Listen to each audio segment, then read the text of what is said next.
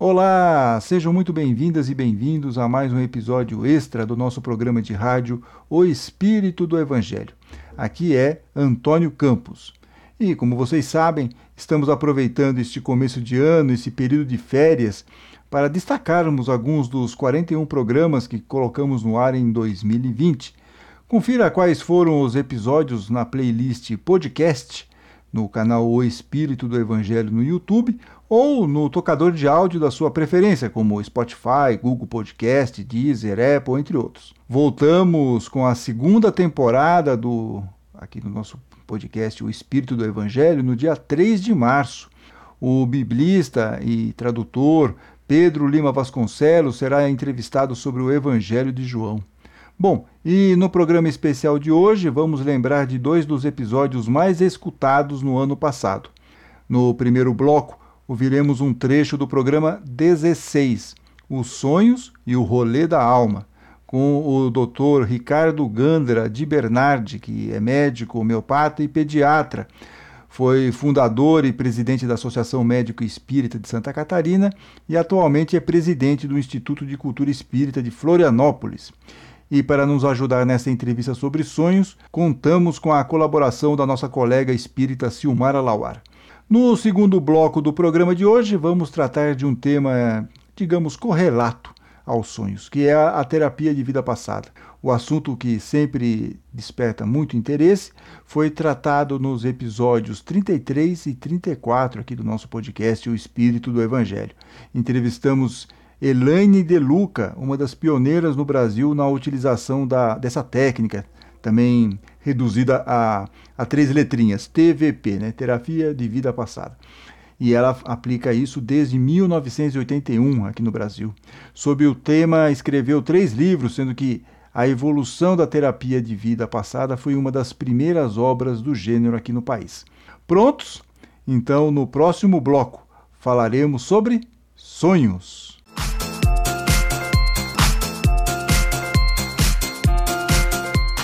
O capítulo oitavo da segunda parte do Livro dos Espíritos trata da emancipação da alma e abre, obviamente, esse capítulo com o sono e o sonho, que são as questões que vão de 400 a 412. De forma bem didática, é, os espíritos nos explicam, lá, os espíritos de luz nos explicam que, quando estamos dormindo, o nosso espírito não precisa descansar, ele está ativo. Bem, o que, que acontece na sequência? Durante o sono, vão se afrouxar os laços que nos prendem, que, que prendem esse espírito ao corpo. E aí, não precisando este, então de sua presença, ou seja, o corpo não precisa da presença do espírito lá naquele momento, porque o, o corpo está em repouso. O espírito se lança pelo espaço e entra em relação mais direta com outros espíritos. Vai passear, mas é uma libertação parcial do corpo, isso tem que ficar bem claro. Não é que ele está totalmente, o espírito vai e não volta nunca mais, não. Ele tem, continua tendo uma ligação. Apesar disso, o espírito pode se ver livre por algum tempo. Apesar dessas limitações todas, o espírito pode se ver livre por algum tempo. Nesse período, diz o livro dos espíritos, lembra-se do passado. O espírito vai lembrar-se do passado e algumas vezes até consegue prever o futuro. Adquire maior potência. O espírito, quando está livre, está longe do corpo carnal, e pode pôr-se em comunicações com outros espíritos, quer neste mundo, quer no outro. E dessas saídas é que costumam vir as impressões que lembramos às vezes parcialmente, que são os famosos sonhos. Na questão 402, o Espírito nos diz o seguinte: Dizes frequentemente que tive um sonho extravagante, um sonho horrível, mas absolutamente inverossímil, ou seja, impossível de ter acontecido. Aí diz o Espírito aqui: enganas-te. É a miúde uma recordação dos lugares e das coisas que viste ou que verás em outra existência ou em outra ocasião. Nessa mesma questão, na 402, que é uma das mais longas respostas do Livro dos Espíritos, o benfeitor espiritual explica que o sono é a porta que Deus abre para a nossa alma ir ter com os nossos amigos lá no céu, no plano espiritual.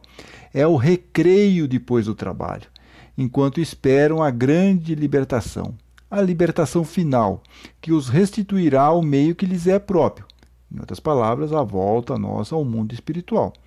O sonho é a lembrança do que o espírito viu durante o sono, porém nem todos vão sonhar, ou se lembrar do que viu, ou mesmo lembrar de tudo o que viu. Além disso tudo que o espírito coloca para nós, ainda temos os sonhos com temática psicológica, e tudo isso pode nos confundir. Dr. Ricardo Gandra de Bernardi, como nós poderíamos dividir os tipos de sonhos? Os sonhos comuns são é, simplesmente reações reflexas, ou são reflexos da atividade diária que nós temos, que à noite, no, quando há o repouso, há todas aquelas impressões, aqueles registros energéticos do dia a dia, eles eclodem é, misturados. Então, se misturam pessoas, situações, fatos. O sonho reflexivo, essa divisão André Luiz faz em várias obras espíritas, como nos Domínios da Mediunidade, tem vários livros que abordam isso também. Os sonhos reflexivos são registros que o nosso inconsciente, o inconsciente é o espírito, certo? São registros que o nosso inconsciente faz de fato da nossa adolescência, da nossa infância, da nossa vida intrauterina ou de encarnações passadas. Então, são registros do inconsciente presente, da vida presente, ou registro do inconsciente passado, vidas passadas. Então, eles vêm como histórias, como registros né, de fatos reais vivenciados por nós numa outra época da nossa existência ou de existências anteriores. Tá? Esse é o sonho reflexivo. Eu posso me ver numa guerra, é, uma guerra púnica, por exemplo, de cartagineses e romanos. Me sentir lá, vivenciar a situação e posso já ter vivido lá realmente. Então, isso é um é sonho reflexivo. O terceiro tipo de sonho é o sonho chamado espiritual ou sonho espírita, é sinônimo, ou sonho de desdobramento astral, onde eu saio do corpo biológico em perispírito, o corpo astral, vou a um determinado local e converso com minha avó desencarnada, com meu pai desencarnado, visito uma colônia, vou fazer uma assistência médico-espiritual. Então, é um sonho onde eu me desdobro e vou a algum local. É um quarto tipo, que é um misto. Infelizmente, o mais comum. É mistura de tudo. A gente sonha um pouco imaginativo, sonha um pouco de desdobramento e sonha um pouco de reflexo de vida passada, faz uma misturada terrível. Esse, infelizmente, é o sonho é, que mais acontece. E, doutor, nós teríamos como identificar quando é um sonho, quando é um tipo de sonho, quando é outro tipo de sonho? Nós temos como ter uma noção sobre isso? Bem, Vamos, vamos é, ver alguns itens, assim, por exemplo. Então, como podemos nós analisar se um sonho foi de um desdobramento real em corpo espiritual ou foi simplesmente uma imaginação, um sonho comum onírico, né? Primeiro ponto, se existe uma lógica é, do, do, dos fatos vivenciados ou registrados no sonho, é um indício, não determinante, mas é um indício que possa ser desdobramento. Ou se eu sonho, por exemplo, que eu estou na Copa do Mundo e de repente é uma tabelinha com Zico e Pelé, eu entro e faço gol. Né? É, um, é um sonho imaginativo. Isso é um ponto. Segundo ponto, é, quando nós temos lembranças do sonho, é, táteis, toque, abraço, beijo, aperto de mão, sentar numa cadeira, sentir o espaldar da cadeira, apoiar o braço na poltrona com detalhes, a percepções táteis, é mais um indício que seja um desdobramento. Também não é determinante, mas é mais um fato. Né? Outra coisa, por exemplo, é o seguinte: é, se a pessoa tem no sonho uma percepção clara do início do sonho, onde decola, volita, voa, né? É, ou sai do corpo, olha, vê o corpo deitado na cama, enfim, tem um início é, bem claro nesse sentido, é indicativo de desdobramento. Quarto, você durante o sonho, você sabe que está dormindo. Quando você sonha e sabe que está dormindo no sonho, provavelmente é um desdobramento, não é um sonho imaginativo. Quinto, quando você está conversando numa conversa lógica com um desencarnado. Você bateu um papo longo com sua avó e ela te passou uma série de informações, sugestões e tudo mais. Outro ponto seria o seguinte: quando nós temos, quando acordamos, temos lembranças muito nítidas do sonho. Se nós temos lembranças muito nítidas, também é mais um fator para colocar como provavelmente um desdobramento astral. No sonho de desdobramento astral, desdobramento espiritual, os fatos são únicos, eles não são repetitivos. Se os fatos se repetem naquele sonho ou em vários sonhos, provavelmente é um sonho comum. Se são momentos únicos, sem repetição, é mais um dado para que seja um desdobramento astral. No sonho chamado REM, REM é R-E-M, Rapid Eyes Movement, movimento rápido dos olhos. Né? Se tem no laboratório, na polissonografia, algum exame que é movimento rápido dos olhos, é um sonho comum. É um sonho onírico, não é um sonho assim de desdobramento. No desdobramento, os olhos estão parados. Tá? São alguns pontos assim que nós podemos assim é, equacionar. Tá? Ok. Silmar, por favor, tem alguma questão? É, esse sonho espiritual, ou espírito, né? É, ele, ele é um, podemos dizer que ele é mediúnico, ou seja, sempre tem um contato com uma outra, com outro espírito, uma alma é, com espírito. Pergunta. Não necessariamente, porque os dois primeiros eles parecem ser anímicos, né? Sou eu Sim. comigo. Não, o terceiro, esse tipo de sonho espírita ou espiritual, ele pode ter um componente mediúnico quando a gente tem contato com outros espíritos. Na verdade, quando a gente é, a alma se emancipa, se livra, né, se liberta do corpo, na verdade a gente vai geralmente atrás dos espíritos afins, né? Isso. E se a minha e se a minha compulsão é para bebida, obviamente eu vou procurar os é. amigos que também as têm, né? É, é, é verdade. Isso que a Silmara Lauara aborda é importante. Conforme a nossa vibração, a nossa elevação espiritual, nós vamos nos sintonizar com espíritos afins quando nossa alma sai para passear ou está no recreio, como vimos há pouco no Livro dos Espíritos. No livro Nos Domínios da Mediunidade, André Luiz, pela psicografia do Chico Xavier, nos mostra um episódio em que a alma deixa o corpo físico e vai com um benfeitor espiritual para uma missão de auxílio. Está no capítulo 11, Desdobramento em Serviço. Mas se a nossa sintonia, como diz a Silmara, é por alguma compulsão, vamos sair em companhia de espíritos com essa mesma tendência, seja em vícios, ou defeitos, imperfeições morais. Isso fica muito claro em um episódio do grupo Amigos da Luz, chamado Partiu Sair do Corpo.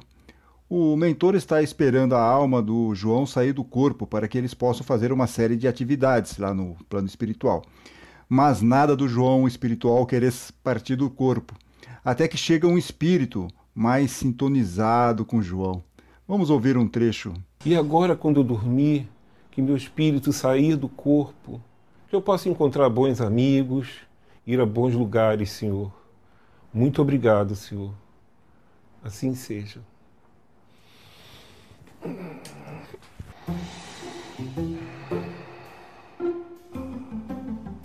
João, já estou a postos. Bora? Já está preparado para sair desse corpo? Hoje eu tenho um monte de coisa boa para te mostrar. Partiu? Oh.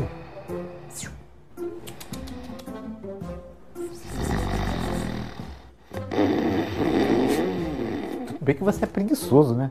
Mas preguiça até para desdobrar? Essa eu nunca vi não, João.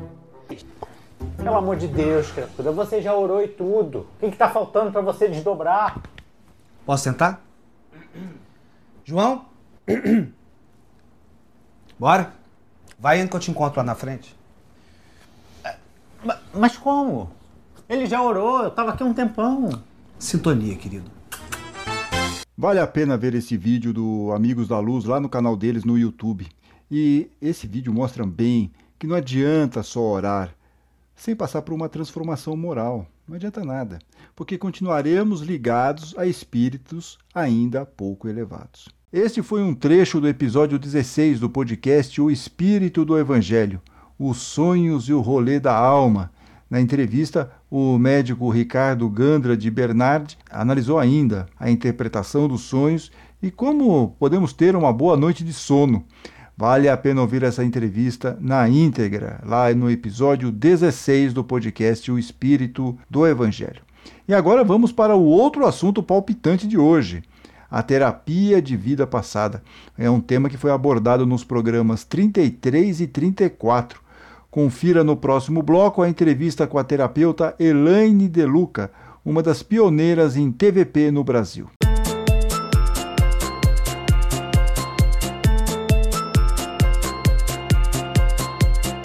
Elaine De Luca, como é um tema que desperta muitas curiosidades, vamos começar falando sobre quem juntou ou conseguiu juntar esse conceito de regressão de vidas passadas na terapia. Então, em 1981, um casal trouxe para o Brasil o livro do psicólogo Morris Necterton, americano, que já trabalhava com essa técnica há muitos anos. E este livro chamava-se Vidas Passadas em Terapia. E esse casal reuniu na Associação Médico Espírita de São Paulo, na época, vários psicólogos e psiquiatras interessados em estudar esta técnica. E eu fui uma delas. Esse estudo foi um estudo, uma pesquisa que durou por volta de dois anos. A partir daí, cada um seguiu o seu caminho. E eu introjetei muito bem essa terapia. Me identifiquei demais com ela e a partir daí passei a trabalhar só com ela. Ele já trabalhava há por volta de 20 anos nos Estados Unidos, mas a terapia já existia em outros países da Europa também. Então é um processo que vinha desde a década de 60 e desembarcou aqui Sim. no Brasil no início da década de 80, 1980. Isso, e, e, isso, você, foi uma, você foi uma das primeiras alunas de, pegando essa, essa a pôr em prática. Colocando em prática. É, a pôr mais em prática. É, a pôr mais em prática no cotidiano do meu trabalho em consultório. E, e aí, como que se dá esse, esse acesso à, à ideia da vida passada? Como é que funciona isso? Que tipo de técnica é utilizada para que o paciente possa fazer essa regressão? Funciona assim: nós estamos partindo, né, Antônio, da reencarnação. Então, nós sabemos que nós já tivemos várias vidas. Sempre que em outras vidas nós morremos com emoções mal resolvidas, a gente carrega isso no nosso espírito e trazemos ao reencarnar, porque está em nós, né? na nossa essência. E nós vamos reencarnando para tentar resolver as pendências do passado, é assim que funciona. Então, hoje, quando o paciente apresenta um ou vários problemas que ele não está conseguindo resolver, seja um problema físico de doença crônica, doenças psicossomáticas, ou problemas emocionais, ansiedade, depressão, nervosismo, insônia e por aí vai. Então, isto é um reflexo que nós não sabemos a origem. Na psicologia convencional, acredita-se que tudo foi gerado na infância, que todos os nossos problemas começaram na infância porque antes não existia nada, era o vazio. Nós reencarnacionistas sabemos que não, que somos, somos um espírito reencarnando e trazemos as lembranças das outras vidas. Então, quando a gente está encarnado no nosso corpo físico, nós dizemos que as memórias estão no nosso inconsciente, mas na verdade elas estão no nosso espírito. Através do perispírito, elas hoje se manifestam pelo nosso inconsciente. Então, a terapia tem por base em cima da queixa do paciente. Então, numa primeira sessão, eu sempre faço uma entrevista muito ampla, profunda, para saber sobre a vida do paciente desde o momento que ele foi gerado até o momento presente, o que ele vem buscar na terapia. Porque desde o momento que entramos no ventre materno, Antônio, nós já estamos registrando, captando tudo o que ocorre com a nossa mãe. Então, nós também fazemos regressão à vida intrauterina, momento do parto, infância e as vidas passadas. Tudo isso junto, acoplado à problemática da vida presente. Qual é a técnica que você utiliza pra, dentro da terapia de vidas passadas que você consegue Sim. fazer com que a pessoa vá para esse acesse esses arquivos que estão lá escondidinhos de vidas passadas? Qual que é a técnica? É assim, quando a gente faz uma entrevista, quando a gente faz uma anamnese bem completa, nós acessamos muitas questões do paciente, inclusive algumas frases que a pessoa sempre repete não só os sintomas, né? Por exemplo, eu tenho medo disso, eu tenho medo daquilo, eu tenho dor aqui, eu tenho dor ali, mas muitas vezes também a pessoa repete, né? Ah, eu já me esforcei muitas vezes, ou eu já tive, eu me revoltei muitas vezes, ou então tem muitas frases que nós pegamos no discurso da pessoa durante a terapia. Em cima disso é que eu vou direcionar o inconsciente a acessar o passado. Então, eu deito o paciente num divã, na segunda sessão, né? Eu já estou com essa entrevista em mãos, eu faço um pequeno relaxamento, mas o paciente não vai ficar inconsciente, ele vai ficar consciente o tempo todo. Mas ele fica num estado alterado de consciência, porque eu uso um pequeno relaxamento. Terminado o relaxamento, eu faço uma pergunta para o inconsciente. Por exemplo, se você tivesse medo de altura, eu diria: volte no momento passado, aonde você já teve um medo de altura igual a este. Se em algum momento passado você já tivesse sentido a mesma coisa que você me disse que sente hoje, as mãos suando, uma falta de ar, o coração batendo forte, aonde você estaria? Em que situação você se encontraria? Se permita lembrar. Você vai repetir essa frase e vai se lembrar. Aí ele repete a frase que eu pedi. Essa altura me dá muito medo, meu coração bate forte, minha mão transpira, me dói o estômago. Depois que a pessoa repetiu algumas vezes, eu digo, me diga a primeira coisa que lhe vem à mente. Porque a repetição da frase, Antônio, é como se fosse uma chavezinha que vai abrir a memória que está lá atrás e que nós estamos querendo trazer para a consciência. Então, após ter repetido a frase algumas vezes, eu digo: o que lhe vem na mente agora? Diga a primeira coisa que lhe vem na mente. E vem. O paciente sempre diz alguma coisa. Por exemplo, eu me vejo na frente de uma guilhotina. Ou né, eu estou dentro de um avião prestes a cair. Aquilo aflora espontaneamente, não necessariamente do começo da vida, da infância. Aflora num determinado momento do momento que aflora, eu sempre vou trabalhar cada vida que aflora até a hora da morte, porque o momento da morte é sempre muito importante. Muitas vezes ele já é o X da questão, se você morreu violentamente, se você foi morreu num acidente, se foi assassinado, se você se suicidou ou não, ele é importante porque no fim da vida você está reavaliando a vida e está ali na cama, às vezes doente, pensando nas suas culpas, nos seus remorsos, no que podia ter feito, de como deveria ter feito e não fez.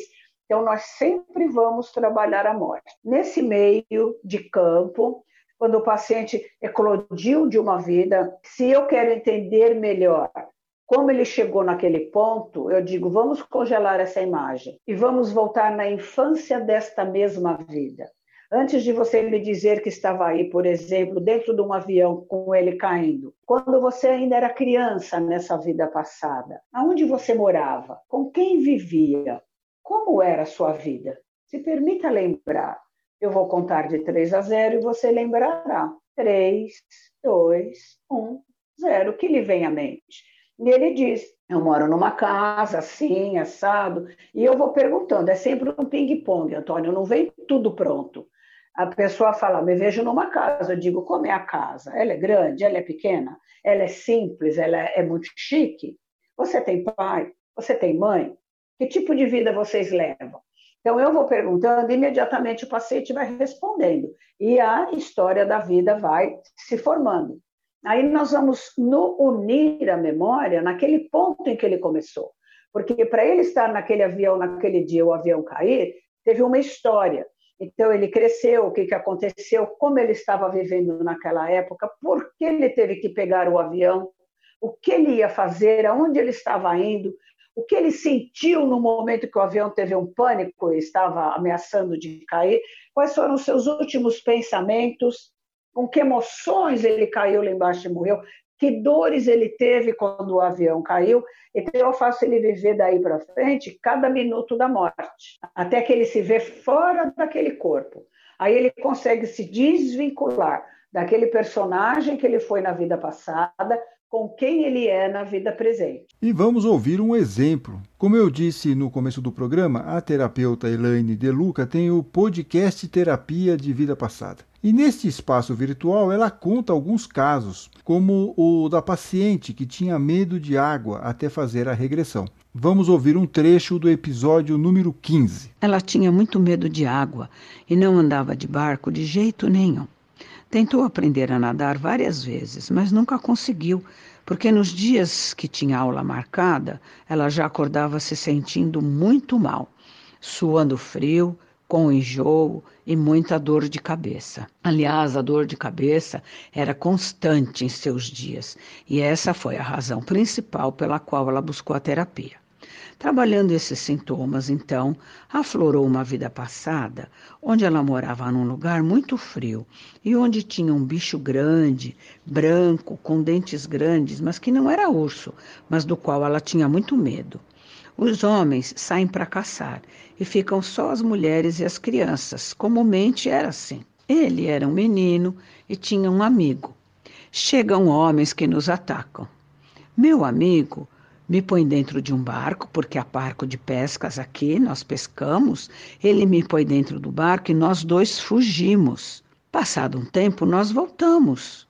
Sabe, esse meu amigo é o meu marido hoje, nesta vida presente. Nós voltamos para a vila e não encontramos mais ninguém e ficamos só os dois. Meu amigo machucou a perna e começa a inchar muito e eu não sei o que fazer. Eu cobri a perna com gelo e vou pescar. E quando volto, ele está morto. Eu quero tirá-lo daqui e eu puxo, puxo, faço força e não consigo e acabo torcendo o meu pé. E me dói muito. E agora eu já não consigo andar. Não consigo sair daqui também. Vou sentindo muito frio, muito frio começa a me faltar o ar, vai me faltando o ar e a cabeça dói muito, dói muito, eu estou morto. Após reviver a morte, me diz que estavam num lugar bem ao norte, mas perto da América, bem na ponta.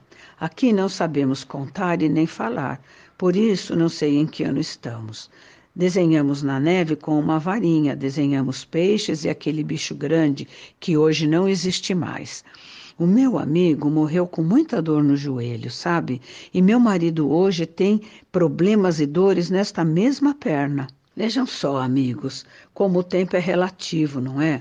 Um fato tão antigo ainda reverberando no seu inconsciente. Até porque estava vivendo hoje com o mesmo amigo que morreu ao seu lado sem que conseguisse ajudá-lo. Este hoje no papel do seu marido e ele também sentindo os reflexos daquela época ao mesmo tempo que ela. Ouvimos um trecho do episódio 15 do podcast Terapia de Vida Passada, em que a terapeuta Elaine De Luca traz alguns detalhes de casos tratados em seu consultório. E este foi o trecho da conversa com a terapeuta Elaine De Luca sobre terapia de vida passada. Nos episódios 33 e 34, ela comenta sobre casos tratados, explica se qualquer pessoa pode fazer a TVP e também analisa a eventual presença dos mentores e de obsessores durante as sessões. Foi uma conversa muito interessante. Confira nos episódios 33 e 34. E a entrevista sobre os sonhos, lembrando, é o episódio 16. E o programa da semana que vem, disponível na próxima quarta-feira, será um especial bem recheado. Destacaremos trechos de entrevistas com autores de quatro livros: Alexandre Caldini, que escreveu A Morte na Visão do Espiritismo, a jornalista Daniela Arbex, autora de Os Dois Mundos de Isabel, sobre a médium mineira Isabel Salomão de Campos, Edelso da Silva Júnior, responsável pela biografia No Tempo do Comandante, Edgar Armon, e o Espiritismo em Época de Revolução, e o professor Jaldemir Vitório, autor de lendo o Evangelho segundo Mateus, uma obra didática que explica o Evangelho que abre o Novo Testamento. Tudo isso na semana que vem. Fiquem bem, fiquem com Deus.